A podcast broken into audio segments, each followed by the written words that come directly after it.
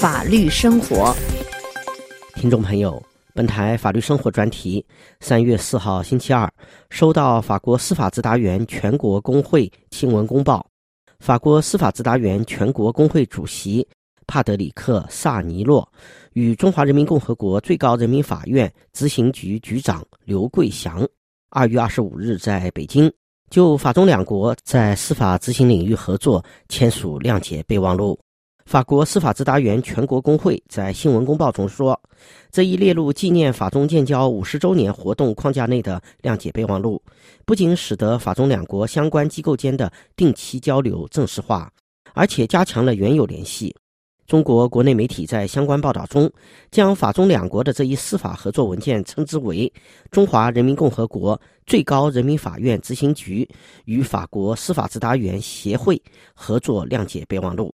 据介绍，本次出访中国的法国司法直达员全国工会代表团成员包括主席帕德里克·萨尼洛、副主席理查德、副主席萨法尔、财务总监斯坦格、办公室成员罗查德、办公室成员梅卡雷利以及原最高法院法官穆萨。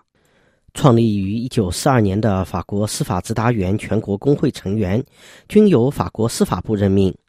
在法国，司法直达员在法律体系中的地位有些类似公证人的地位，都属于公务官员和司法辅助人员，是受到法国国家法律规范的自由职业者。在法国，司法直达员负责执行民事判决，包括保全裁判、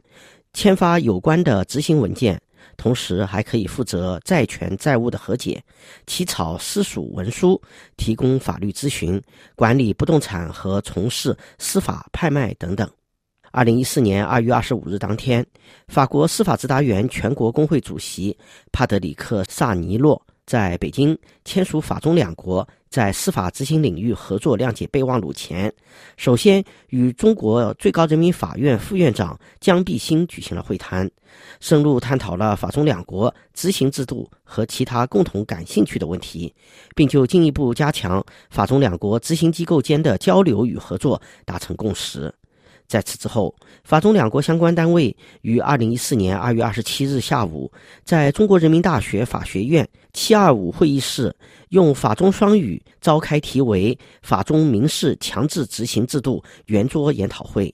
与会的中国法律人包括新晋荣获中国全国十大杰出法学家荣誉的人民大学肖建国教授。而法方与会人员中，除法国司法直达员全国工会代表团成员以外，还有法国驻华使馆法律参赞。法国驻华使馆法律参赞与主持这一圆桌会议的中国人民大学法学院副教授石家友，探讨了中国信访制度的问题及其改革，并对中国人民大学法学院多年来推动法中法律交流予以高度评价。来自北京的消息显示。石家友副教授二月二十七日在这一圆桌会议上特别强调，在中国人民大学法学院的对外交流中，法国占据重要位置。为纪念中法建交五十周年，中国人民大学法学院今年将与法国部分伙伴一起举行数场高层次的学术活动。法国司法直达员全国工会三月四号在新闻公报中指出，自二零零六年起。法国司法直达员全国工会发起倡议，向中国推广法国强制执行司法制度及司法直达员这一职业，以此加强大陆法系的影响。